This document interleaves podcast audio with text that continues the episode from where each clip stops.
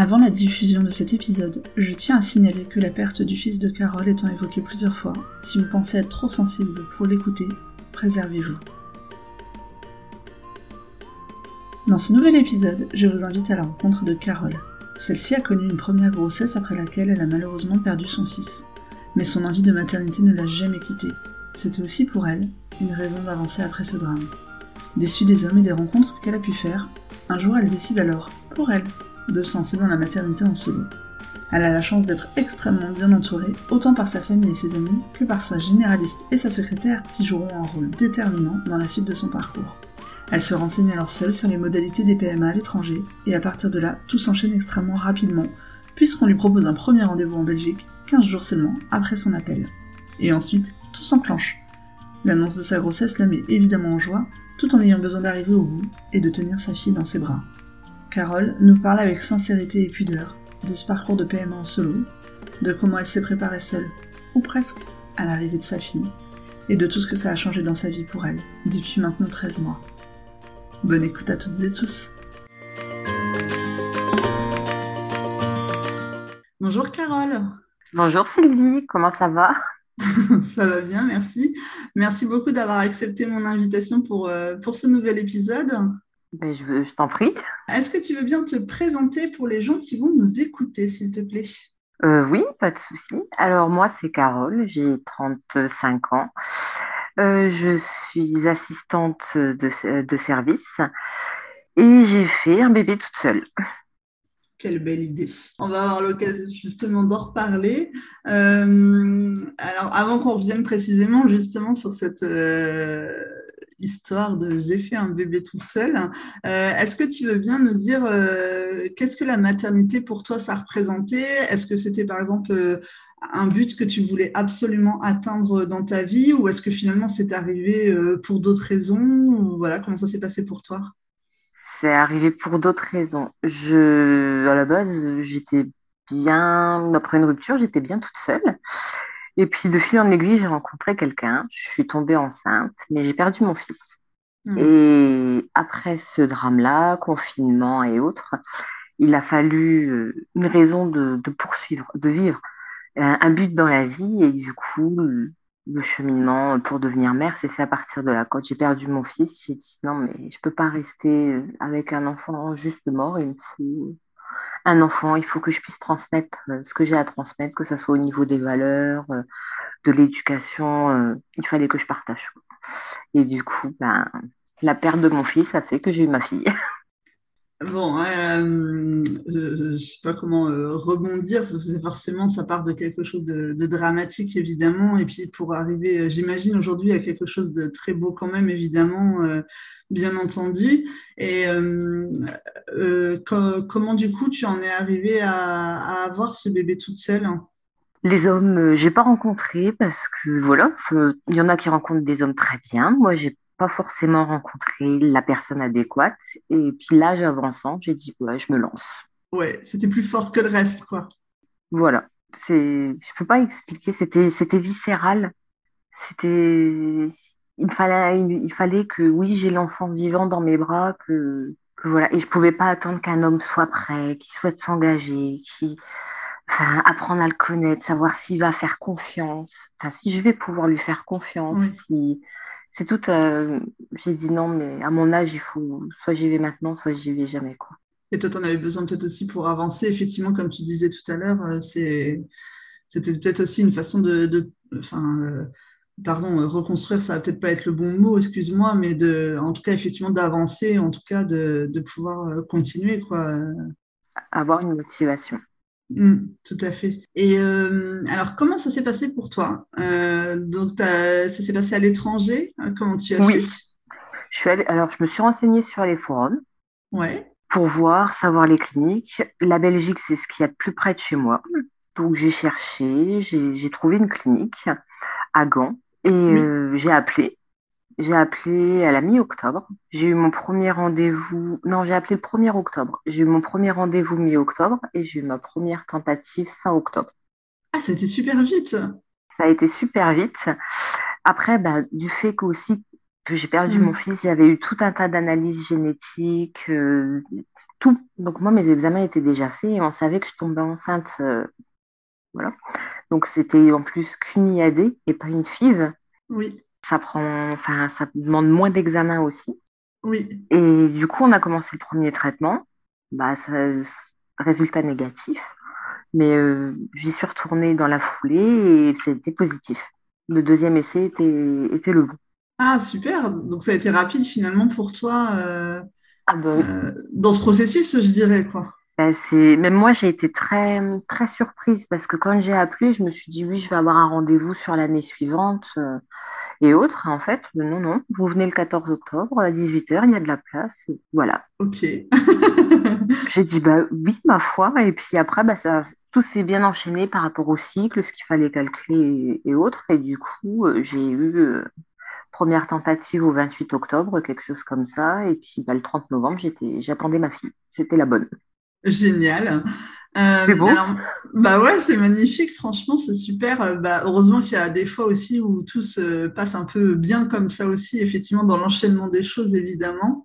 Euh, moi, je vais juste préciser pour les gens qui vont nous écouter et qui connaissent pas forcément. Donc, effectivement, quand on fait euh, un parcours comme ça en, PMA, euh, qu'on soit en couple ou, seul. L'IAD, en fait, c'est une insémination avec sperme du donneur qui est différente de moi, par exemple, j'ai fait des IAC, ce sont les inséminations avec le sperme du conjoint, effectivement, quand on a le papa avec soi, en tout cas au moment de la conception.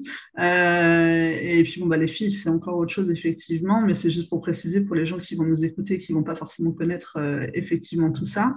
Et c'est vrai que les, les IAD comme les IAC, c'est euh, enfin, assez simple. Après, je ne sais pas comment ça se passait pour toi, parce que hum, euh, donc, normalement, on fait des analyses, il nous donne un premier traitement et le traitement est ajusté. En fait, euh, normalement, tu fais des prises de sang, des échographies régulièrement pendant le début de ton cycle pour voir l'évolution des follicules et tout ça. Et donc, donc, toi, tu as fait les rendez-vous en Belgique, mais tu faisais le suivi pendant le cycle en France, j'imagine, hein, ou comment ça se passait? Alors, j'avais un généraliste très sympa qui me faisait les ordonnances pour que je sois remboursée.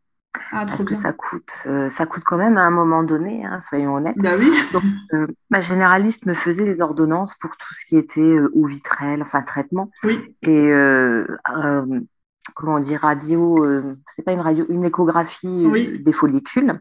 Oui. Et du coup, du coup, de fil en aiguille, je prenais des rendez-vous chez les, les cabinets de radiologie, vu qu'ils font échographie aussi.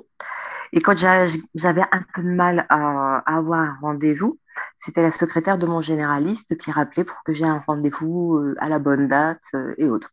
Ah, super. Ah oui, donc là, ça a été euh, capital, je dirais, cet appui du coup médical, on va dire, dans ce parcours. Finalement, c'est aussi enfin quelque part effectivement beaucoup de chance peut-être euh, en tout cas dans, dans ce parcours-là euh, parce qu'effectivement euh, comme tu fais à l'étranger normalement c'est pas pris en charge en tout cas par je crois la sécurité sociale si je dis pas de bêtises.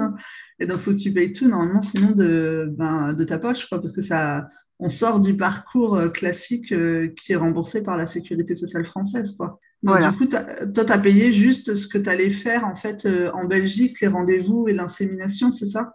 C'est ça, juste, euh, juste ça, bah, c'est déjà pas mal quand même. Oui, enfin oui, juste ça, on s'entend. Mais euh, en France, euh, en France après, c'est pas tous les généralistes qui font ça. Bah, ça. moi, j'ai eu de la chance. Après, elle connaissait mon parcours. Ça fait 30 ans qu'elle me suit, donc Oui. elle a vécu aussi la perte de mon fils. Donc oui, elle mm. m'a aidée. Alors qu'elle peut, je crois qu'ils peuvent quand même avoir des sanctions, hein, les médecins qui aident les patientes françaises, vu que moi j'ai appris au cabinet, au cabinet de radiologie où j'allais faire les examens, que dans ma ville, j'étais pas la seule. Qu'il y ah avait beaucoup de femmes en fait qui venaient et qui partaient en Espagne, un peu plus âgées que moi, donc euh, je pense qu'en Espagne elles allaient pour les filles vu qu'il y a possibilité euh, de donner, enfin d'avoir euh, donneuse d'ovules et donneurs de sperme. Oui. Et du coup elles allaient beaucoup en Espagne. Mais en fait c'est beaucoup plus répandu que ce qu'on croit la maternité solo et à l'étranger. Oui, c'est surtout qu'on n'en parle pas parce qu'effectivement, ça, comme ça n'a pas été pendant très longtemps autorisé en France, hein, là, ça fait quoi? Ça fait un an à peu près, un an et demi, je crois qu'en France c'est autorisé. Euh, de mémoire, je dirais ça au niveau des dates. Hein. pour les femmes seules ou les femmes en couple euh, euh, en France, à, peu près. Donc, c'est vrai que du coup, jusqu'à présent, les femmes étaient obligées effectivement d'aller soit en Belgique, soit en Espagne. Et ça représente effectivement sinon un coût qui est eh ben, non négligeable, effectivement, parce qu'il faut avoir les moyens de financer ce, désir d'enfant aussi, finalement.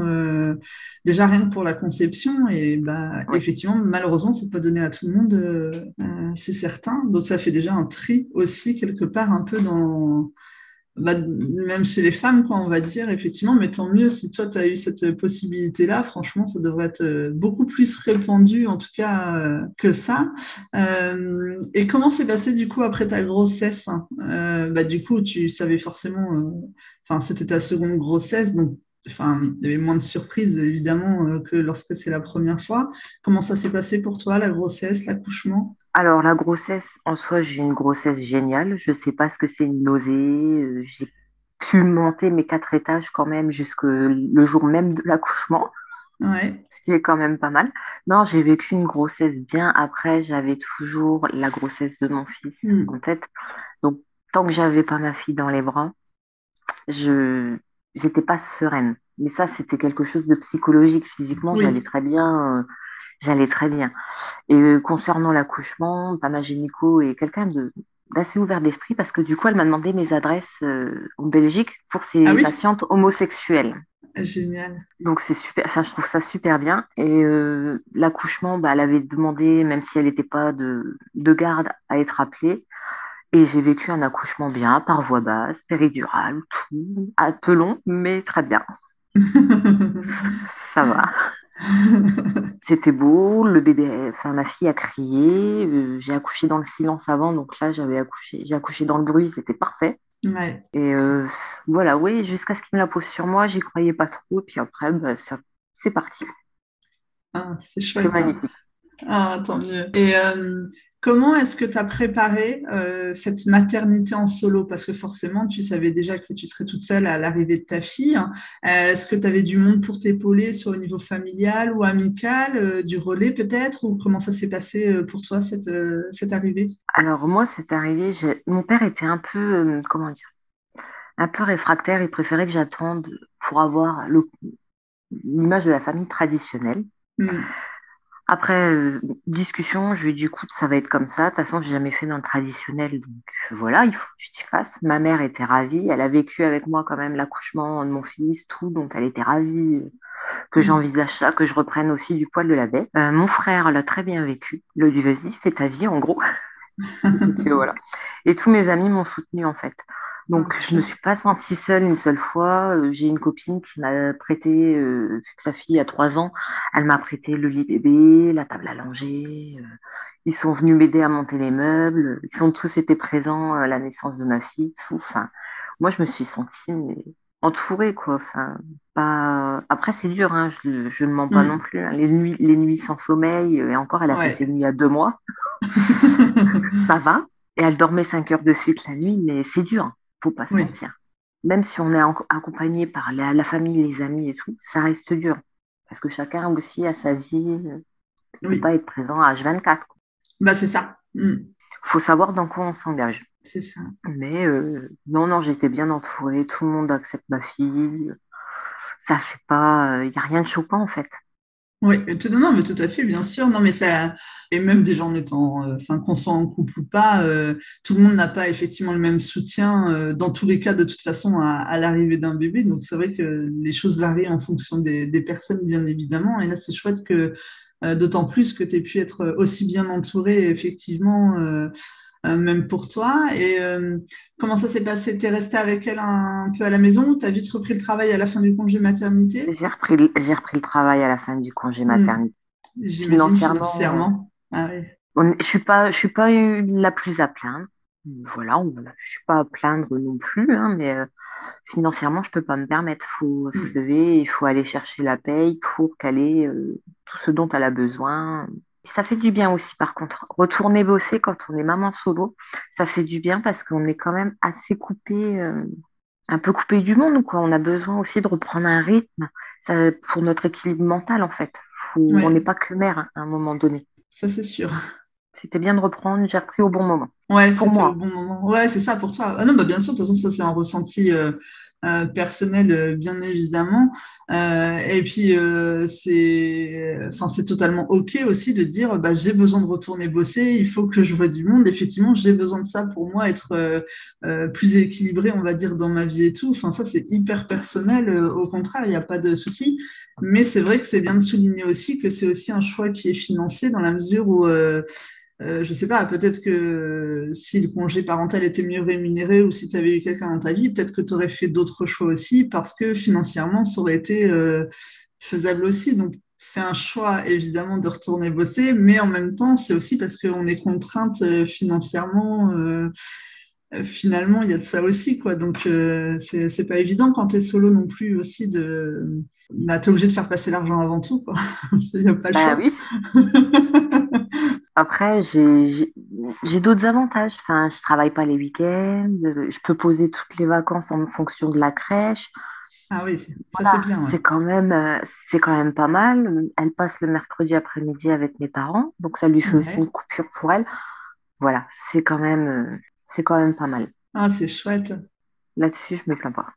Et euh, est-ce que euh, au niveau du, logement, donc j'imagine que tu avais déjà un, appartement en fait avant qu'elle euh, qu'elle arrive, enfin avant même ta grossesse, est-ce que il est suffisamment grand pour vous deux ou est-ce que ça a été une difficulté pour toi au niveau du logement?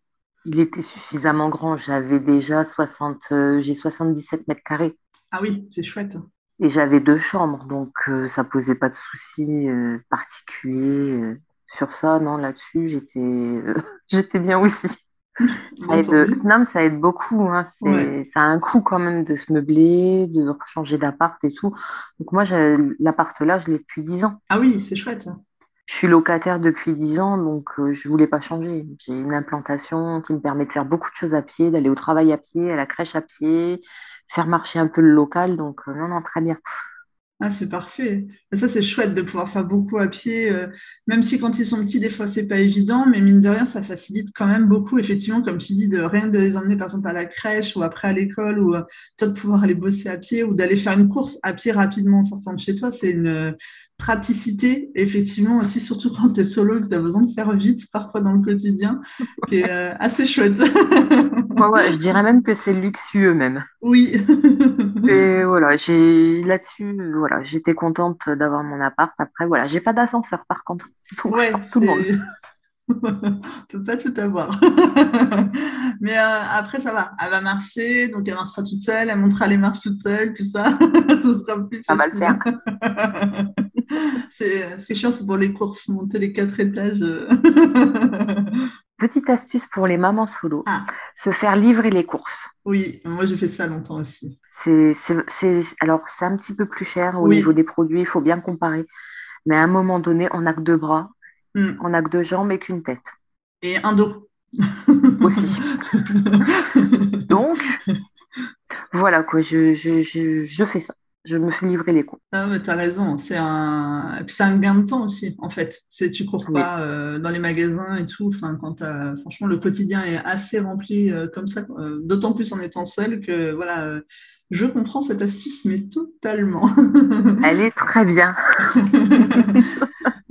Et est-ce que donc tu disais qu'elle était en crèche Est-ce que ça a été compliqué pour toi de trouver une place en crèche ou au contraire ça a été facile parce que tu étais solo ou ça n'a rien changé ou? Oui, par rapport à d'autres, ça a été facile parce que du fait qu'ils prennent en compte la situation familiale, si on est solo, si on travaille, si autre. Donc oui, j'ai eu une place. Alors au départ, assez éloignée de chez moi, donc je prenais la voiture. Euh, après, j'ai refait une demande de transfert et j'ai eu la crèche à côté de chez moi. Mais euh, j'ai eu la place. Euh, voilà, j'avais juste à appeler à la naissance de ma fille pour confirmer et, j'ai eu la place. Donc j'ai de la chance. Après, je suis pas non plus dans une grande ville saturée. Euh, voilà, il y a beaucoup de demandes, mais ils arrivent quand même à satisfaire à peu près tout le monde euh, et à caler en fonction des plannings. Vu que moi, je suis horaire fixe, mais il y en a qui ont des horaires décalés et autres. Hmm. Donc ça va. C'est là-dessus, je me plains pas non plus. Non mais franchement, tant mieux. Hein. C'est bien aussi d'avoir des récits où, euh, en gros, ça se passe bien. c'est chouette aussi. ah oui. Heureusement que tout le monde n'est pas dans une galère extrême. Il faut aussi montrer qu'il y a des choses qui se passent bien et vraiment tant mieux, très très sincèrement. Euh, et donc, professionnellement, du coup, il n'y a pas eu de changement pour toi non plus parce que tu étais dans une continuité. Euh, ton emploi, tu as juste été en, congé maternité. Et puis, du coup, tu as repris ton poste ou il y a eu des changements? Non, moi, j'ai subi des, des réformes j'ai subi des réformes et euh, là où j'étais, à partir du moment où ils ont su que j'étais enceinte, j'étais mise au placard. Euh, donc, euh, du coup, j'avais demandé une mutation et quand j'ai repris mon travail, j'étais sur un nouveau poste. D'accord. Qui te convenait C'était imposé? Ah non, non, c'était, c'est moi qui ai choisi, qui suis allée en entretien, qui, qui ai discuté avec les chefs et autres. Et euh, je voulais le poste et j'ai eu le poste. Et, euh, bah, je, j'ai eu un peu de mal au début au niveau du rythme. Hein, euh, voilà, faut, faut, retrouver le rythme, la cadence pour tout le monde et pour elle et pour moi. Et après, bah, là, ça s'est mis en place. Au bout d'un an, ça va quoi. C'est, on se remet, on se remet tranquillement. Mais non, non ça, ça, a été tout bénéf aussi le changement de poste pour moi, retrouver sur un poste où il y a de vraies missions et où je m'épanouis et où l'équipe est bien, la, direction, la hiérarchie est bien, oui, ça fait du bien et ça permet aussi de maintenir un bon équilibre travail, famille, euh, c'est très bien. Bah, oui, c'est important de toute façon. Et puis, euh, c'est vrai que si tu t'épanouis déjà au travail, après, quand tu rentres chez toi, en tout cas que tu récupères ta fille, tout ça, enfin, ça enlève un certain nombre de, de tracas, on va dire, quand même aussi. Donc, bah c'est sûr que c'est. Parce que c'est déjà. Euh, euh, pas forcément évident. Enfin, c'est fatigant, quoi. Je veux dire, de, tout gérer, quoi. Après, d'être la seule personne qui gère euh, les soirées. Euh, enfin, voilà, la fin de journée, on dit souvent le tunnel là, de fin de journée. c'est ça. Donc, c'est vrai que du coup, faut voilà, faut retrouver de l'énergie euh, à ce moment-là euh, pour pouvoir assurer euh, bah, la deuxième, voire la troisième journée derrière. effectivement, c'est pas toujours évident. Est-ce que de temps en temps, tu as du relais ou est-ce que tu assures vraiment toute seule tout le temps, tout le temps, tout le temps? Bon, je, de temps en temps, le week-end, je vais chez mes parents pour me faire euh, dorloter un petit peu et puis passer. je reste toujours à proximité de ma fille, mais s'ils peuvent lui donner à manger, un peu le goûter, puis moi, pendant ce temps-là, je reste un petit peu posée. Oui, j'avoue, je, je, demande de temps en temps euh, de me faire inviter. Bah ouais, non, mais il faut, tu as, raison, c'est chouette. Si euh, eux peuvent être un soutien, là, comme ça, auprès de vous, c'est chouette. Puis même pour elles, ça permet d'avoir d'autres liens aussi avec d'autres. Euh, peut-être euh, d'autres personnes et tout. C'est enfin, super chouette. Hein. Euh, est-ce que du coup, au niveau social, est-ce que ça a changé des choses pour toi là, de te retrouver mère célibataire? Je sors moins, mais bon, le Covid avait aidé à ce qu'on sorte beaucoup moins. oui. voilà. Puis après, j'ai fait les choix aussi. J'ai vécu la perte, bah, comme je disais, j'ai mm. vécu la perte de mon fils ça a remis aussi beaucoup de choses en question dans ma tête, ça a repriorisé aussi des choses. Et effectivement, elle est née. Depuis qu'elle est née, j'ai fait deux soirées, je crois, mais elle était en ma compagnie et je suis rentrée euh, dès qu'elle était fatiguée. Et, et je regrette pas, en fait. C'est, je m'adapte. Là, elle a un an, elle a 13 mois même exactement. Ça y est, je recommence à recevoir un petit peu de monde le soir. Euh, je veille pas trop tard non plus, hein, faut pas exagérer, elle se lève à 6 heures. Mais euh, voilà, donc je recommence à avoir un petit peu plus de vie sociale, à inviter un peu de monde ou à aller un petit peu, un petit peu chez des amis. Après, l'avantage aussi, c'est que certains de mes amis ont eu les enfants la même année que moi. Ah, chouette, ça se suit. allé entre janvier et septembre. Donc c'est plutôt cool aussi pour aller chez les uns, chez les autres. Ça fait pas des déménagements. Il y a des jouets là-haut, on n'est pas obligé d'en prendre. C'est très pratique aussi ça. ouais, et puis du coup, peut-être qu'il y a moins de. Enfin, du coup, il n'y a pas de décalage puisqu'ils ont les mêmes âges. Donc, au niveau des discussions et tout, peut-être qu'il y a moins de... d'exclusion que si tu étais dans un groupe avec euh, des gens qui n'ont pas d'enfants ou au contraire des enfants plus grands. Ou... Enfin, c'est peut-être. Euh, enfin, c'est chouette aussi parce que du coup, c'est plus facile de, de, se suivre aussi comme ça, peut-être. Hein. Ah, bah oui. Ça, après, je me sens pas exclue avec mes copines qui ont euh, des enfants de 2-3 ans parce qu'au final, elles sont intéressées par la petite, les... leur fille.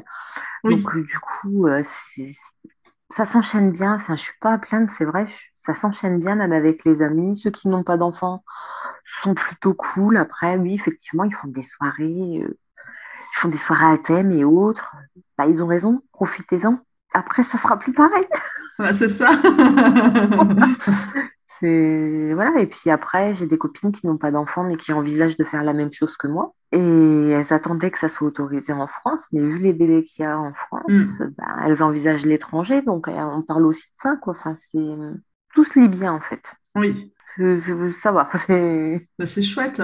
Et, euh, et justement, euh, tu, par rapport à, au moment où toi, tu as commencé à te renseigner sur la maternité en solo euh, à l'étranger notamment, est-ce que tu penses maintenant qu'effectivement, il y a encore plus de femmes qui souhaitent le faire et du coup, tu te retrouves peut-être devoir, à devoir aussi raconter ton expérience ou à la partager en tout cas avec des proches même, mais effectivement, comme tu disais, des copines qui l'envisagent aussi Ou est-ce que tu penses que c'est quelque chose qui est plus tabou aujourd'hui et du coup, enfin voilà, ça devient naturel pour une femme de vouloir euh, un enfant toute seule et à, juste titre, je dirais, pour euh, la plupart. Alors, moi, je trouve pas le sujet tabou. Je suis quelqu'un d'assez ouvert d'esprit. Euh, c'est pour moi, c'est pas tabou. Après, je pense qu'il y a tellement de, pression dans la société, de formatage.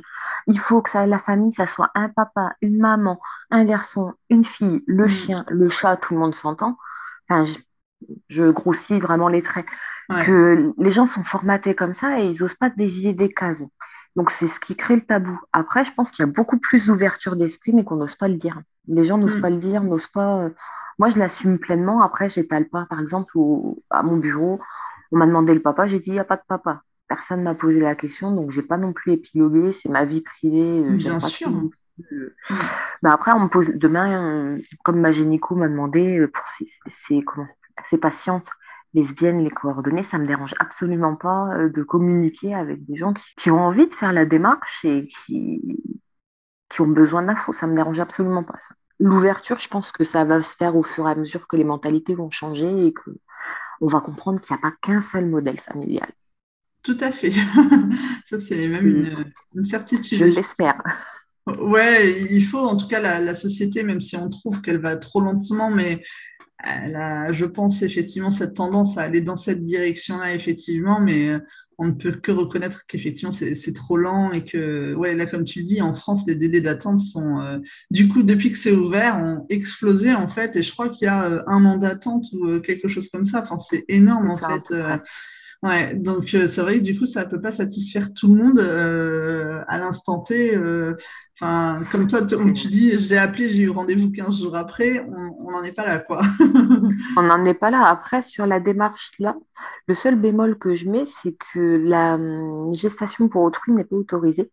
Mm. Et ça me pose un petit problème parce que je trouve ça un petit peu discriminant pour les couples homosexuels hommes je trouve ça un petit, mais c'est, c'est une parenthèse, mais je trouve ça quand mm. même un petit peu discriminant pour eux parce qu'ils font de très bons parents aussi. Enfin, euh, voilà, c'est mon point de vue, ça n'engage que moi. Il y a juste ça où on les a pas inclus. Après, c'est compliqué la GPA, mais. il faut que ce soit euh, encadré. En fait, il faut que ce soit encadré, en fait, à mon avis, mais c'est que mon avis aussi. Et puis, c'est un autre débat, effectivement, mais c'est vrai que c'est forcément une discrimination pour les couples euh, gays, ça c'est une certitude évidemment par rapport aux couples lesbiens qui maintenant ont cette possibilité-là euh, en France effectivement d'accéder à la PMA et tant mieux pour elles.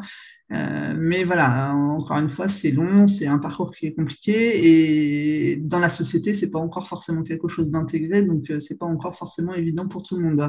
Est-ce que toi, justement, en tant que mère célibataire, mais alors pour le coup vraiment euh, sans papa, justement, est-ce que tu sens une stigmatisation à la crèche ou je sais pas autre part Voilà, est-ce que ça t'a posé des problèmes Est-ce que tu as eu des remarques ou pas du tout? C'est en gros, c'est normal pour tout le monde ou voilà?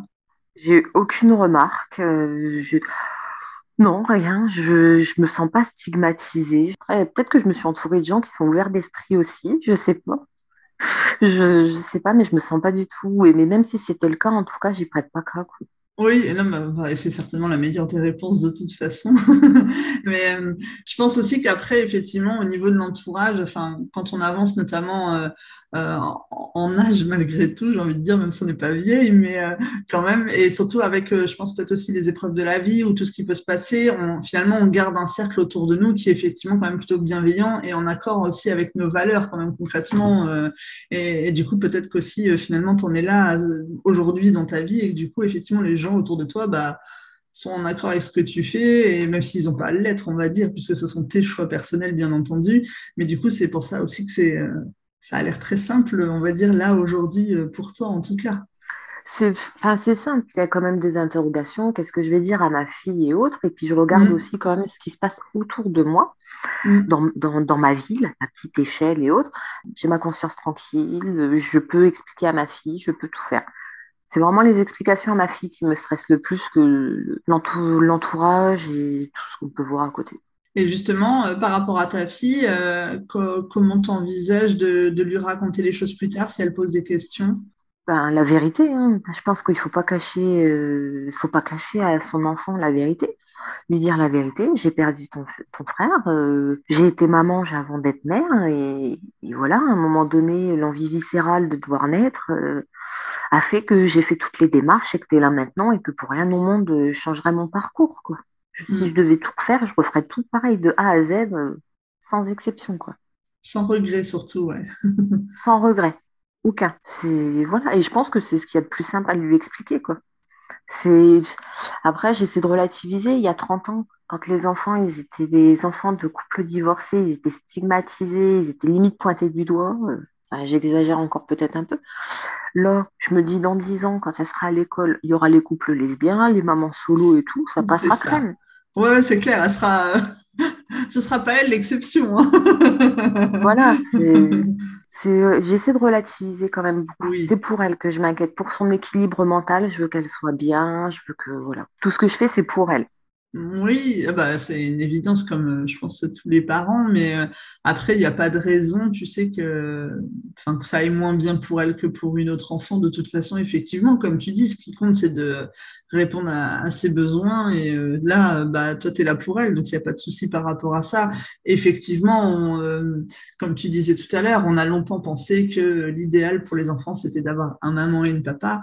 Bon, c'est bon, on sait depuis longtemps que, en fait, c'est pas la vérité. Hein On est d'accord. évolue, nos enfants aussi, euh, ils grandiront euh, voilà, avec d'autres références effectivement. Ils côtoieront euh, des enfants issus d'autres modèles encore effectivement de famille. Donc voilà, l'avenir, c'est la diversité, y compris dans les représentations familiales. Donc voilà, par rapport à ça, moi, je ne suis pas certaine, en tout cas, que euh, ce soit une vraie difficulté pour eux plus tard de grandir juste avec une maman. Tu vois ce que je veux dire? C'est, euh, Je pense qu'ils auront d'autres problèmes, hein, mais je ne suis pas certaine que ça, ce soit un vrai problème euh, psychologiquement, on va dire, dans la construction. Quoi. Je pense qu'il faut bien présenter les choses. Quoi.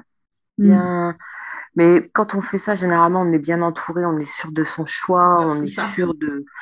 Donc, je ne vois pas où ils auraient des carences. Peut-être une carence de figure masculine, encore moi, avec mon père, mon frère. Euh, enfin, voilà quoi.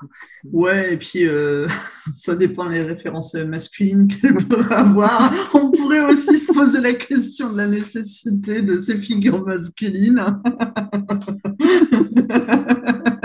oui, effectivement, oui. Donc bon, euh, on peut s'en passer aussi. non, je plaisante, mais en même temps, c'est ça aussi qui après donne une, une, représentation, justement. Donc euh, après, bon, finalement, des fois, peut-être que faire 100 ou avec juste une ou deux qui soient de bonnes références masculines, on va dire, c'est suffisant. Et voilà. Et donc, tu disais que par contre, justement, c'était une remise en question. Euh, qu'est-ce qui, pour toi, a, impacté, euh, enfin, en quoi ça t'a impacté à ce point-là, la, maternité en solo? Elle est, Je suis responsable d'elle, elle a que moi. Donc, je ne peux pas me permettre de, déconner, je ne peux pas, euh, sur un coup de tête, partir parce que tout me saoule. Là, j'apprends avec elle, j'apprends à me canaliser, à faire du politiquement correct. Et puis vis-à-vis d'elle, de temps en temps, je me dis, mais pourquoi j'ai fait ça? Je suis son modèle. Et, j'ai fait ça. Mais non, non, non, c'est pas ça que je veux lui apprendre. Parce qu'il y a des fois, bah, il y a un coup de colère, euh, fatigué, machin. Le truc m'emmerde et je dis merde. Alors que je veux pas, non, mais je veux pas dire ça. Non, mais c'est normal. voilà, ou, de temps en temps, je me dis, je l'ai peut-être un peu trop, euh, un peu trop coucouné, et du coup, euh, elle manque peut-être un peu de confiance en elle, quoi. Enfin, des petits trucs. Euh, on se remet toujours en question, je crois, quand on est mère. J'ai expérience de 13 mois, mais j'ai l'impression de me remettre tout le temps et continuellement en question. Est-ce que j'ai fait le bon choix pour la crèche? Est-ce que j'ai bien fait de lui donner du lait en poudre? Est-ce que j'aurais pas dû l'allaiter? Euh, Enfin, tout un tas de trucs comme ça. Ouais, mais alors, ça, euh, effectivement, c'est pour toutes les mères, je pense. Hein. Là, c'est pas du tout lié au fait d'être euh, maman solo ou pas. Je pense que c'est des questionnements qui sont universels, clairement. c'est... Après, c'est bien. Moi, enfin, moi j'aime bien me remettre en question et tout, donc euh, c'est très bien. Et je pense que plus elle va grandir et plus je vais me remettre en question, mais plus elle va m'apprendre des choses. J'essaierai de lui en apprendre aussi. Hmm. Mais euh, je pense que voilà, c'est une remise en question euh, perpétuelle. Ah, ça c'est sûr. moi, je, je, le dis souvent, mais moi, je suis persuadée qu'on qu'on apprend et qu'on grandit en fait en même temps qu'eux. C'est que, en fait, ça te bouleverse tellement la maternité que, bah, en fait, tu es obligé effectivement d'évoluer en permanence, ça c'est sûr et certain. Et du coup, donc là, elle est là maintenant dans ta vie, elle a 13 mois, tout va très bien, tu travailles, elle est à la crèche. Euh, comment t'envisages l'avenir avec elle hein? Toujours toutes les deux Ou est-ce qu'un jour tu te laisses la possibilité de faire entrer un homme ou une femme euh, dans ta vie, je ne sais pas Ou euh, pas du un homme oui, oui. Alors à l'heure actuelle, c'est vraiment ma priorité. Par contre, j'ai toujours dit, même avant euh, d'avoir euh, ma, fille, euh, un homme, maintenant, je, suis pour une relation dans le respect, l'amour, il n'y a pas de problème, mais chacun chez soi. Hmm. Ça, c'est un concept, hein, je suis d'accord, mais moi, ça serait chacun chez soi. En plus, à mon âge, à nos âges, on a déjà des enfants, on a déjà machin, et j'ai pas envie de lui imposer, en fait, des personnes, d'autres enfants. Enfin, j'ai envie de respecter son espace comme les enfants euh, du potentiel homme euh, de ma vie pourraient. Euh, enfin, il faut respecter les espaces de tout le monde en fait. Hmm. C'est marrant, c'est une, enfin c'est pas marrant au sens drôle, mais en fait c'est quelque chose, une réflexion qu'on retrouve chez beaucoup de solos qui ont plus du tout envie de revivre quotidiennement, en tout cas avec un autre homme, et moi la première. Et c'est, je pense que je sais pas, après, c'est peut-être un cheminement aussi, justement, euh, vis-à-vis de la société, des modèles et de la traditionnelle famille, effectivement, comme on disait tout à l'heure. Donc, euh, voilà, ayant vécu d'autres choses, on se rend compte qu'il y a aussi d'autres possibilités. Et puis, euh, après, je ne sais pas comment ça se passe pour toi, mais peut-être que tu apprécies aussi finalement le fait de vivre seule et, ou seule avec elle. Mais en tout cas, il y a ça aussi, quoi finalement, c'est pas dramatique. je, le vis bien aussi, quoi. C'est, voilà, quoi. Je... Moi, j'aime bien être seule, j'aime bien ma tranquillité, ma petite organisation. Euh, j'ai pas besoin d'un grain de sable, en fait. Mais c'est ça, hein. Méchant, mais c'est ça, en fait. voilà, c'est ça, c'est tout à fait ça. Je, non, chacun chez soi, c'est bien. Parce que les mentalités, elles sont pas encore assez évoluées. C'est toujours à la femme de faire. D'assurer le quotidien et non, en fait. Je l'assume pour ma fille, pour moi, mais pas pour tout le monde, Et pas tout le temps. Oui, donc du coup, là, tu savoures finalement un peu cette liberté euh, dans, ton quotidien et dans ta vie avec elle, euh, effectivement. Euh. là, c'est ce qui compte le plus pour toi ou comment tu t'en es dans ta vie hein? Je suis bien, honnêtement, je cherche pas la compagnie d'un homme. je suis bien, je suis bien occupée avec ma fille avec le travail, avoir les amis. Euh, j'essaie de me faire à manger euh, et pas manger des plats industriels et de lui montrer le bon exemple aussi, machin. Donc en fait, je, suis pleinement euh, occupée et satisfaite en fait de, mes journées, de mes semaines, comment ça se passe en fait. J'organise tout en fonction d'elle et tout se passe bien. Est-ce que je peux me permettre de te demander si tu envisages d'avoir d'autres enfants un jour ou si pour toi ta maternité c'est terminé? C'est fini. J'aime pas être enceinte. Ah oui, en plus. mais pourtant, j'ai une bonne grossesse. Hein, mais non, non. Là, j'ai toujours pas perdu mes kilos de grossesse et je le vis pas super bien. Je peux comprendre. voilà, et puis je perds mes cheveux encore. J'ai des, des bébés cheveux et tout. Enfin, c'est horrible, quoi. C'est... Non. Ouais, le postpartum, c'est pas la meilleure, la meilleure période. pas toujours. non, non, je... non. Puis même à mon âge, c'est bon, tranquille, quoi. Hmm, juste avec elle, euh, ça ira bien. Oui, puis il faut les... on en revient aux problèmes financiers, mais euh, ça. il faut l'argent aussi pour les, pour les élever. Donc, bah, une, ça sera bien. Puis on va donner ce qu'on peut, faire ce qu'on peut pour qu'elle soit bien élevée, qu'elle ait tout ce, tout ce dont elle a besoin. Et, euh, et justement, par rapport à, son avenir et effectivement aux finances, ce que je veux dire, c'est, tu vois, est-ce que tu penses que ça va être un problème pour toi d'assurer son avenir finalement euh, parce que tu es mère célibataire ou est-ce que tu penses que quand même, voilà, ça le fera en fonction des revenus que tu as euh, aujourd'hui et donc plus tard ou euh, est-ce que tu penses que ça va être quand même compliqué? Comment, comment c'est pour toi? Faut pas se leurrer. Si, si, par exemple, ils enlèvent la gratuité euh, aux enseignements supérieurs, ça va être compliqué. Si, voilà. Après, j'ai la chance de pouvoir muter. Donc, si elle veut aller dans une grande ville pour faire des études, je ne pourrais pas payer de logement, mais je peux Mm. toujours muter. Mm. Alors, c'est pas la... c'est sûr que vivre avec sa mère quand on est étudiante, c'est pas forcément euh, le trip euh, absolu, mais au moins, si ça peut permettre qu'elle fasse les études qu'elle a envie de faire, je le ferai. Même si j'aime mon clocher, que j'ai pas envie de quitter mon clocher, je le ferai quand même, quoi. Et voilà, je le ferai, ça, il n'y a pas de problème. euh, voilà. Après, tous les mois, j'essaie de mettre des sous sur moi pour, pour moi de côté pour pouvoir pallier euh, à tout, une machine à laver qui, qui Mm. lâche, euh, la voiture euh, ou autre.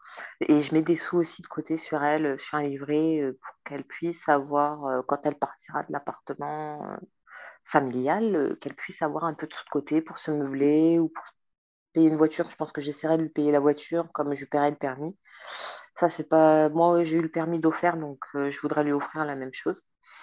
Euh, voiture, au pire, c'est pas une priorité dans un premier temps, mais voilà, les études, c'est. Je veux assumer les études, je veux. Enfin voilà, je veux lui assurer un maximum. Et s'il faut déménager pour pouvoir, je le ferai. Ouais. T'es prête à sacrifier euh, jusqu'au bout, je dirais, euh, pour lui permettre à elle, en tout cas, d'avoir le meilleur avenir possible en fonction de ce dont elle aura envie, évidemment, quoi. Bah ouais, ouais, c'est clairement ça, ouais. C'est ça. Et puis là, je vais essayer de passer des concours pour essayer d'avoir euh, une paye un peu plus, un peu plus sympa, quoi. Mm. Et puis on verra bien, elle vienne que pourra, mais non, tout est fait pour elle. je lui place de l'argent tous les mois, j'en place aussi pour notre quotidien, donc je fais très attention, donc quitte à pas sortir euh, ou pas, pas me payer. Je suis très vinted aussi, euh, ou deuxième main, enfin peu importe. Ouais. Et euh, du coup, non, non, je fais, je fais vachement gaffe à ça aussi. Et alors, pour en revenir à ta maternité solo, est-ce que du coup, tu avais échangé avec beau- enfin, quelques-unes ou beaucoup d'autres mamans qui étaient déjà passées par le même euh, cheminement que toi, ou vraiment tu t'es lancée un peu, à- on va dire, à l'aveugle dans ce, dans ce parcours-là? Ah, mais j'ai parlé avec personne, j'y suis allée franco de port.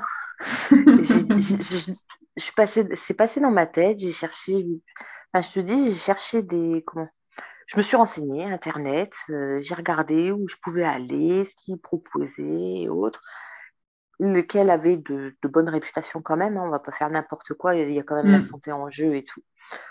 Et mon choix s'est fait, j'ai appelé, et voilà. Mais j'ai parlé avec personne de, de mon chemin. Et, et est-ce qu'au contraire, par contre, à ton entourage, tu as très vite euh, dit les choses ou euh, est-ce qu'un jour tu as annoncé que tu étais enceinte et puis c'était comme ça et puis finalement il n'y avait pas de papa ou euh, comment tu as fait les choses? Alors, ma- mes parents, je les ai prévenus, ils m'ont accompagnée en Belgique en fait. Ils Ah, m'ont accompagnée en Belgique, ils m'ont suivie euh, de A à Z. Euh, donc, ils étaient au courant. Mes amis très proches étaient au courant euh, aussi. Ceux qui avaient, comment, qui avaient été là pour le deuil de mon Mm. fils, en fait, étaient au courant. Et ils me soutenaient tous et j'avais des messages, c'est positif, c'est négatif. Et voilà. Et non, non, non, non, j'ai été, j'ai annoncé, voilà, je vais faire ça. Ok, vas-y. J'ai entamé les démarches. Je leur ai dit le jour où j'ai entamé les démarches. Et voilà. C'était tout simple encore une fois, quoi. Simple, je sais pas, mais en fait, ça se passe dans ma tête. Et une fois que c'est acté, que j'ai bien le, le- le schéma en tête et tout, j'y vais, j'y vais, quoi. J'attends pas les autres pour vivre. Et c'est une bonne façon de, de faire euh, dans tous les cas, euh, c'est sûr. Puis là, c'est un, enfin, c'est un choix qui ne concerne que toi, évidemment, et qui est euh, extrêmement personnel. Donc après, on peut toujours se renseigner ou prendre des avis ou échanger, mais c'est sûr que la décision, elle t'appartient euh, dans tous les cas, ça c'est une certitude. Euh, est-ce que tu, tu vois des, euh, je sais pas, des, avantages ou au contraire des inconvénients à cette maternité en solo? Je sais pas si j'ai assez de recul pour parler d'avantages ou d'inconvénients. Enfin, il y a des fois, oui, effectivement, quand je suis fatiguée, effectivement, j'aurais bien aimé avoir un bonhomme pour pouvoir dormir, euh, voilà, ou faire une grasse matinée, une journée candouille, j'aurais bien aimé. Mais après, au-delà de ça, ben, si, il y a aussi le fait que je fais tout. Donc Mm. il y a des fois, euh, ben oui, mais attends, s'il te plaît, ma doucette, parce que ben il faut que je fasse à manger ou, ou il faut que je fasse couler le bain. Ben voilà. Il y a quelques fois, je manque de temps. J'aimerais bien avoir un peu plus de temps. euh, Après, c'est que du bonheur de l'avoir toute seule. Elle fait ses premiers pas avec moi, elle fait ses dents. Enfin, j'observe tout, quoi. Et puis c'est tout pour moi. Enfin, dans mes yeux, euh, voilà, c'est, elle est tout. Elle est tout. Donc non, non, c'est super, euh, super sympa. Le seul inconvénient, c'est les nuits. Voilà. Je, comprends se, relever perpétuellement, toute seule, éternellement. voilà, c'est épuisant, ça c'est une certitude. Euh, et puis après, quand ils sont malades, et puis euh, pour mille raisons, de toute façon, il y a toujours une raison pour se réveiller, donc euh, c'est épuisant dans tous les cas. Ça c'est clair et net. Moi, je sais que j'avais capitulé pour mon second qui a fait ses nuits très tard et il a dormi avec moi en fait pendant je sais pas combien de temps parce que c'était intenable en fait de, de, me relever mille fois la nuit. C'était si tu vas arriver, en tout cas moi c'était mon truc, de, à me donner si je voulais dormir un peu, enfin, c'était beaucoup plus simple de l'avoir avec moi que de me relever tous les trois quarts d'heure, quoi. Enfin, à un moment donné, ah c'est de la survie, quoi. moi, c'était pas l'extrême comme ça, quand même. Autant à la maternité, j'ai, je me suis dit ça va être dur parce qu'elle n'a pas dormi. Hmm. Mais quand on est sorti directement, elle faisait 5 heures de suite. Ah, c'est chouette. Ça, c'était bien. Et euh, après, il y a eu les réveils à 4h30 du matin, ouais.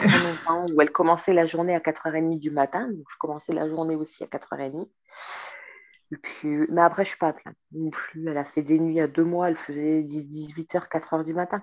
Ah oui, ouais, ça allait encore, ça, mm. va encore, on ne va pas se plaindre. Quoi. Enfin, non, mais bon, 4h du matin, à la fin de la semaine, on sent. Quoi. Ouais, c'est ça, parce que toi, faut, enfin, on dit que ça va, mais en fait, tu enchaînes de 4 heures euh, jusqu'au moment où tu vas au boulot, tu fais ta journée au boulot, tu recommences le soir. Alors, même si elle se couche tôt, toi, ta journée, elle n'est pas terminée parce qu'elle, elle dort à 18 heures. Enfin, donc, euh, il y a au moins trois journées à assurer, en plus de la nuit, si jamais de temps en temps il y a besoin. Euh, on va pas se mentir, c'est clair que c'est un peu fatigant tout ça, quoi. mais bon, après, ça vaut tout l'or du monde. Hmm, ça, je comprends. Même si c'est dur, non, franchement, je le referai. Et, est-ce que par contre, tu, estimes que quand même, de temps en temps, euh, ça, euh, je sais pas, est-ce que tu, trouves que tu manques un peu de temps euh, juste pour toi, par exemple, ou est-ce que tu t'en accommodes ou commenter par rapport à ça? J'en réclame du temps, mais le problème, c'est quand je me décide à la lâcher. Hmm. Ah non, je peux pas en fait. J'arrive toujours pas à la lâcher. elle est encore petite aussi. Donc voilà, je me suis prévu une journée glandouille, voilà je vais essayer de m'y tenir. Elle va aller à la crèche, euh, voilà, et moi je vais mettre une journée glandouille. J'espère y arriver. Sinon, quand je prends une journée et qu'elle est à la crèche, c'est pour faire le ménage, la livraison hmm. des cours. voilà, c'est c'est voilà pour être tranquille. Quand là, je la récupère après, je suis 100% avec elle. Et c'est le but aussi, quoi, de prendre une journée de congé, c'est pour faire tout le quotidien, pour avoir du temps. Du hmm. temps. Bah oui, c'est un peu ça la difficulté, mine de rien. Enfin, la difficulté, une des plus grosses difficultés, je trouve, en tant que mère célibataire, c'est de devoir jongler effectivement entre ce temps euh, avec eux, sans eux, et puis de tout cumuler toutes nos vies différentes de, euh, bah, de maman, de femme, de s'occuper de la maison, de bref, tout ce qu'il y a à faire. Et euh, c'est pas évident de trouver cet équilibre dans cette répartition de la gestion du temps euh, non plus, effectivement, comme tu dis. Quoi. Puis en réalité, avoir une journée pour toi et faire le ménage et te faire livrer les courses, bah, c'est pas du temps pour toi. Quoi. Donc c'est pas, c'est pas toujours l'idéal, mais bah, comme tu es seule, tu n'as pas le choix parce qu'il faut le faire. Quoi. Donc c'est dur aussi. C'est dur, après, je, je m'en suis accommodée je m'en suis accommodée et puis je pense que là, elle va grandir, elle va être un peu, plus, un peu plus autonome, elle va savoir plus se débrouiller. Peut-être que oui, là, effectivement, je vais dire, bah, vous pouvez la garder la nuit, hmm. je vais dormir comme ça, je vais faire une grasse mat. C'est ça. Euh, voilà, je, je, veux me faire un resto le soir ou un ciné. Voilà, peut-être que je vais y arriver. Avant, je la trouvais trop petite, euh, hmm. Je ne l'aurais pas fait. Quoi. Là, elle commence à être plus aguerrie et oui, oui, là, ça, commence à mûrir. Donc peut-être que je le ferai. Oui, puis toi, tu avais peut-être juste aussi euh, besoin de temps et ça se, enfin, je veux dire, ça se comprend aussi. Là aussi, chacune va à son rythme. En fait, c'est pas, tu as des mamans qui tout de suite vont être très à l'aise euh, au bout de quelques semaines même de faire garder leur euh, bébé par des tiers ou même des proches, hein, qu'importe. Et puis il y en a d'autres qui effectivement auront besoin de plus de temps ce qu'il faut, c'est euh, que toi, tu le sentes bien et que tu le vives bien, en fait, aussi. Donc, il n'y a pas de règles par rapport à tout ça. C'est pas, enfin, ça arrivera quand toi, tu seras prête. Hein. C'est pas, et puis elle, Ouais. Elle aussi. Mais eux, ils s'adaptent. pour le sommeil, c'est pour le sommeil, c'est très compliqué. Hein. Ouais, même à la crèche, c'est compliqué le sommeil? Elle dort pas à la crèche. Si elle dort 50 minutes dans une journée, c'est bien. Ah ouais, ah bah ça, c'est connu aussi c'est compliqué du coup. Et par contre, le soir, on rentre à 17h, ouais, elle dort pendant une heure et demie. Donc euh, voilà, c'est pour ça là j'ai quand même un peu de temps pour faire deux trois bricoles et Mm. passer du temps avec elle. Mais je, je préférerais qu'elle dorme à la crèche et que l'on puisse aller se promener. euh, Ouais, en fin de journée. ouais. Ça serait en Mm. plus là, c'est la fin des, des, des beaux jours, euh, du temps, enfin des journées à peu près longues et tout. C'est bientôt la fin quoi. Bientôt il fera nuit à 4 ça. heures. Donc Ouais. bon, C'est plus les mêmes balades, quoi. Après, quand il fait nuit, effectivement, voilà. du goûter, euh, c'est pas pareil, quoi. On a moins envie, même, déjà, de, de ressortir Oui et aussi. tout. euh. Non, mais après, c'est sûr que elle va grandir, elle va devenir de plus en plus autonome, elle va euh, de plus en plus même s'occuper un peu euh, toute seule, même si c'est 10 minutes, mais bah, des fois, ça te permet de faire, toi, 10 minutes autre chose, ou juste de boire un café, ou voilà, enfin, de souffler, quoi. Et puis, euh, après, ça, c'est sûr que ça va se réguler, et puis... euh, et puis après, à un moment donné, elle va aller à l'école. Et puis voilà, après, ils grandissent. C'est vrai que ça change tout aussi. Mais euh, c'est sûr que les deux, trois premières années, c'est un sacré tunnel quand même à, à traverser, effectivement. Ça, c'est sûr, le temps que le rythme s'installe pour tout le monde. Ouais, ça, ça ça va, ça va le faire. Oui, il n'y a pas de raison du tout. À la limite, je trouverais même que c'est plus dur en couple parce que j'ai pas cette pression de devoir maintenir euh, un couple, euh, de voilà quoi, c'est à mon rythme. Le, Oui, le corps après, le corps après accouchement, euh, oui, je veux retrouver mon, alors je retrouverai jamais mon corps d'avant, mais oui, je veux perdre mes kilos de grossesse, mais il m'en reste sept, ouais, ça va, j'ai le temps, je j'ai pas de pression. Je, on en parlait avec une copine qui a accouché à trois semaines d'écart avec moi. Elle disait, ouais, le soir, faut que je fasse à manger euh, pour nous deux, machin et tout. Je disais, moi, le soir, c'est simple. Si j'ai pas faim ou machin, je prends un yaourt et je vais me coucher. Enfin, j'ai, j'ai cette facilité-là aussi. Hmm. c'est une sacrée liberté. Oui. Je pense que le tunnel, je le vis mieux, le fameux tunnel que tu dis euh, des deux trois ans, je pense que je le vis mieux parce que j'ai du coup pas cette pression. Si t'as pas envie de faire à manger, tu fais pas à manger. Enfin, voilà, c'est vachement pratique, si, quand même, quelque part. Ouais. Mais en fait, dans le, bah, dans le fait de vivre seul, en fait, on, on s'enlève quand même beaucoup d'injonctions de la société. Parce que t'as pas même un, un espèce de devoir de représentation et tout. Enfin, tu vois, enfin, si à 18 heures, je sais plus quel jour j'ai dit ça, mais si t'as envie d'être en pyjama et de glander avec tes enfants en fin de journée, tu peux. Il n'y a aucune pression de.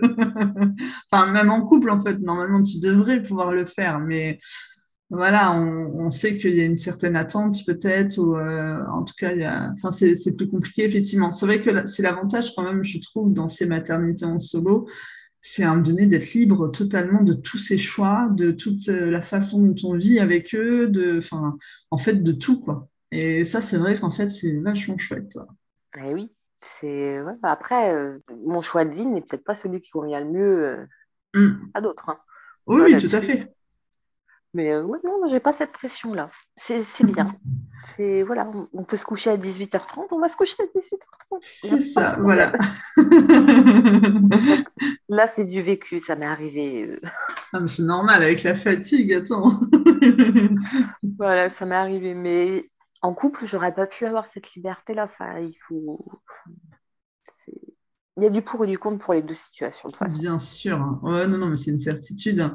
Et, euh, et si, du coup, justement, il y avait d'autres femmes qui nous écoutaient et qui étaient en train d'hésiter peut-être à se lancer dans cette maternité en solo, qu'est-ce que tu pourrais leur dire, euh, un conseil à leur donner ou euh, un truc à faire, un truc à pas faire? Je sais pas. Faites tout, déjà, si vous voulez vraiment vous lancer, sachez que c'est dur. faut être honnête. C'est dur. Euh, il faut pas, si vous le faites, que vous vous sentez dépassé, n'hésitez pas à demander de l'aide non plus. C'est important. Ne faites pas ça n'importe où, parce que c'est votre santé aussi qui est en jeu. Et puis, ben, vous allez vivre une belle aventure, même si elle sera exténuante, euh, elle sera pleine de remises en question aussi. Faites-le si vous vous sentez prête et surtout, mettez un petit peu d'argent de côté. Enfin, on en revient toujours à la problématique de l'argent, mais pour élever des enfants, enfin, il faut de l'argent. Enfin, il faut de l'argent. Hmm. faut être sûr de soi. Quoi. Si vous êtes en, en CDD ou autre, peut-être patienter un petit peu. Quoi. Patienter un petit peu parce qu'avec tout ce qui se passe dans le monde, euh, si c'est pour que vous cogitiez, euh, est-ce que je suis une bonne mère, machin, et est-ce que je vais réussir à lui donner à manger à la fin du mois et tout, je juge pas, hein, voilà, ça arrive à tout le monde et tout, mais il faut y penser parce que ça va mettre une charge mentale en plus et ça va pas. Pour l'épanouissement des deux, c'est pas forcément ce qu'il y a de mieux, ça n'engage que moi, hein, pareil. Ah non, non, mais il n'y a pas de, y a pas de souci. Euh, et puis, de toute façon, c'est une vérité. Si, enfin, moi, je suis la nana qui galère en ce moment financièrement et euh, ça n'a rien de. Enfin, c'est pas l'éclate, quoi. C'est sûr c'est plus simple quand tu te poses pas de questions euh, sur la fin de ton mois et tout ça. Donc, euh, ça, c'est enfin, c'est valable pour tout le monde. De toute façon, c'est une certitude que euh, quand les choses sont assurées financièrement, ça t'enlève des tas d'autres tracas. Ça, c'est une certitude et une vérité absolue. C'est clair et net, quoi. Donc là-dessus, je ne peux que te rejoindre. Mais effectivement, après, bon, bah, il y a les accidents de la vie et tout, comme on dit. Et puis, il y a des choses qui se passent qu'on ne maîtrise pas, évidemment. Mais euh, c'est quand même un bon conseil, effectivement, que, que tu donnes là. Et eh ben, est-ce que tu veux ajouter autre chose, Carole? Bon, non, je pense que j'ai tout dit. Après, je ne suis pas une grande bavarde non plus. Donc non, euh, c'était très bien, t'inquiète, il n'y a pas de souci. Euh, L'essentiel, c'est que toi, tu sois contente de ce qu'on se soit dit. Euh, la question que je pose à tout le monde à la fin, c'est est-ce que si on avait des, politiques là qui nous écoutaient. Est-ce que toi, tu vois quelque chose qui pourrait être amélioré euh, pour les mères célibataires? Pour les mères célibataires, qu'est-ce qui pourrait être amélioré? L'accès à l'éducation pour les études supérieures, ça serait pas mal. Parce que bon, je vois, j'ai du mal à suivre l'actualité politique en ce moment. Puis c'est un peu une aberration aussi, mais oui, qui, comment, qu'ils essaient de, de laisser l'enseignement supérieur gratuit qu'ils essaient de trouver, quand ils nous prônent la sobriété énergétique et autres, qu'ils essaient de nous trouver aussi euh, des alternatives fiables et concrètes, bah, pas des conneries comme ils nous pondent, quoi. Enfin, ça va pas être possible, quoi. Tout ça, essayer de nous rendre un monde meilleur, quoi. Arrêter d'être entre magouilleurs et magouilleurs euh, et compagnie. Enfin, à un moment donné, soyez crédibles rendez-nous la vie, la vie euh, facile, l'inflation, l'inflation, tout vient de l'Ukraine. Quand je vois le prix du paquet de pâtes maintenant, bientôt il faudra, vendre un rein pour aller faire ses courses. Enfin, je suis un peu dans l'exagération et tout. Essayez de bien gouverner, essayez d'arrêter de vous en mettre plein les poches et d'embaucher plein de gens qui, qui sont payés grassement pour ne rien faire. Et donner l'accès à l'éducation pour tous, dès la primaire. Qu'ils apprennent tous à lire. Parce que sans hmm. savoir lire, euh, si on sait lire dans la vie, on saura à peu près tout faire mais déjà ce savoir-là, ils ont même pas les, ils donnent même pas les moyens en fait. Donc ouais, essayez d'investir dans des choses qui sont réellement importantes. Et euh, après, vous viendrez faire un peu de spectacle si vous voulez. Moi, je suis, moi, je suis méchante. Je suis méchante et je suis mauvaise. Non, moi je suis réaliste par rapport à ce qui se passe euh, voilà, autour de nous, il n'y a pas de souci. non, non, non, euh, je comprends euh, totalement ce, que tu, ce que tu veux dire, il n'y a pas de problème. est-ce que tu veux... Non, tu, tu, tu penses que tu as tout dit ou est-ce que tu veux rajouter encore autre chose? Bah, je pense que j'ai tout dit. Après, tout le reste, ça sera un cheminement personnel pour celles qui veulent faire le parcours PMA solo. Euh, il y a peut-être une page sur euh, Facebook. Pour ceux qui ont Facebook, ça s'appelle euh, PMA Concevoir en solo. Mhm. Où il y a plein d'échanges entre différentes femmes du comment? De la France et ça peut être intéressant pour celles qui veulent qui veulent prendre des informations, échanger et autres. Il y a cette page là Facebook qui est pas trop mal. Je crois que c'est PMA concevoir en solo. Euh, oh, ça se trouve hein, de façon euh, facilement. Elle est très bien. Il y a même des, témoignages, des témoignages de donneurs aussi de temps en temps ou d'enfants conçus en, par PMA en solo. C'est très intéressant. Ah oui, pour avoir du recul du coup sur euh, bah, des expériences plus anciennes, évidemment, quoi, du coup, c'est ça? Oui, et je trouve ça très bien. C'est rassurant, tu penses, d'avoir justement, parce que tout à l'heure tu disais, enfin au début, je m'inquiète un peu de elle, l'impact peut-être psychologique sur voilà la façon dont elle se construira et tout par rapport à cette maternité en solo. Et là, donc, du coup, peut-être d'avoir accès effectivement à des témoignages d'enfants issus de, dons, euh, voilà, de, peut-être que ça peut être quand même rassurant aussi, effectivement, du coup. Ah oui, ça, c'est, il y en a, ils sont rares, hein, je crois que j'en ai vu qu'un, mais euh, c'est toujours intéressant. Et il y avait eu un documentaire aussi sur LCP, sur des enfants issus de couples homosexuels avec GPA, euh, couples lesbiens, femmes seules et tout. Euh, ce qui était aussi intéressant, et je crois qu'il est en replay. D'accord. Eh ben, si je le trouve, je mettrai les liens dans le, descriptif de l'épisode, il n'y a pas de problème. Mais ouais, non, c'était faites-le si vous voulez le faire, faites-le. C'est voilà. Et il donne aussi des livres aussi à lire. J'ai plus les titres exactement, mais il y a aussi des livres pour expliquer aux enfants. Bah super. Moi, j'ai plus de questions à te poser. Je pense qu'on a fait le tour de, euh, enfin, de ton histoire et de, ta maternité là euh, en solo. Donc, euh, pour moi, en tout cas, c'est bon, il n'y a pas de, y a pas de souci. Bah, pour moi aussi, j'étais ravie de pouvoir échanger avec toi. C'est super cool. Ah bah, merci beaucoup. Mais en tout cas, bah, je te remercie beaucoup pour cet échange parce que c'était hyper intéressant. Et, euh, je suis très contente voilà, qu'on ait pu euh, parler de cette maternité-là euh, en solo, un peu différente voilà, des, autres mères célibataires que j'avais pu interviewer. Donc, très heureuse que ça puisse apporter voilà, d'autres réponses à d'autres mamans qui vivent aussi ce, ce parcours-là. Donc, c'était très, très chouette. En tout cas, merci beaucoup, Carole. Eh ben, merci à toi, Sylvie, pour ce temps de parole. C'était très sympa et en plus, je suis ravie d'avoir pu euh, parler avec toi en vrai. C'était très ah, agréable. Ben oui, c'était trop chouette.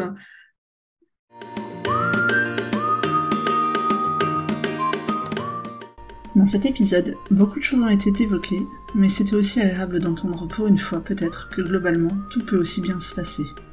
Est-ce lié au fait qu'il n'y ait pas d'homme dans la vie de Carole et qu'elle est donc seule à tout gérer? Ou juste au choix un jour fait et à l'entourage qui correspond aussi à ce qu'elle est aujourd'hui. Merci encore à elle de nous avoir livré son histoire et j'espère qu'elle pourra encourager d'autres femmes qui désireraient aussi se lancer dans une maternité en solo. Oui, c'est possible et oui, on y arrive. Si vous avez des questions, n'hésitez pas à les envoyer par mail ou bien à commenter cet épisode sur Instagram.